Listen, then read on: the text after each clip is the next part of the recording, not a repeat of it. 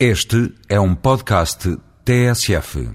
No meio da agitação ou do ruído causado por temas vários de outra natureza, a Assembleia da República tem aprovado e vai apreciar brevemente diplomas sobre temas da maior relevância.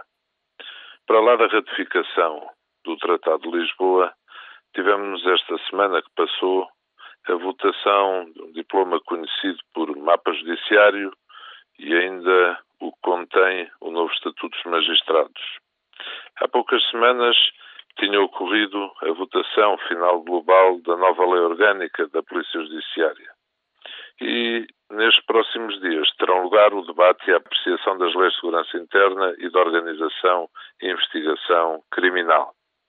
Nestes dois diplomas, e para lá de pactos ou não pactos, importa que impere o bom senso nomeadamente nas relevantes matérias das coordenações das forças e serviços de segurança e na definição de um esquema de tratamento da informação e de coordenação na investigação criminal que ponha cobro à perigosa fragmentação introduzida em 2000.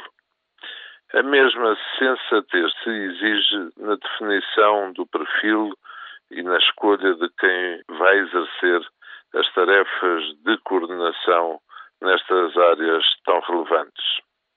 Os novos tempos das sociedades em que vivemos não consentem que visões parciais ou sectárias prejudiquem a procura da segurança e da tranquilidade a que as pessoas e as comunidades têm direito. Para além de ser uma questão de princípio e uma questão de bom senso, é também tradição da democracia portuguesa conseguir acordos com apoio alargado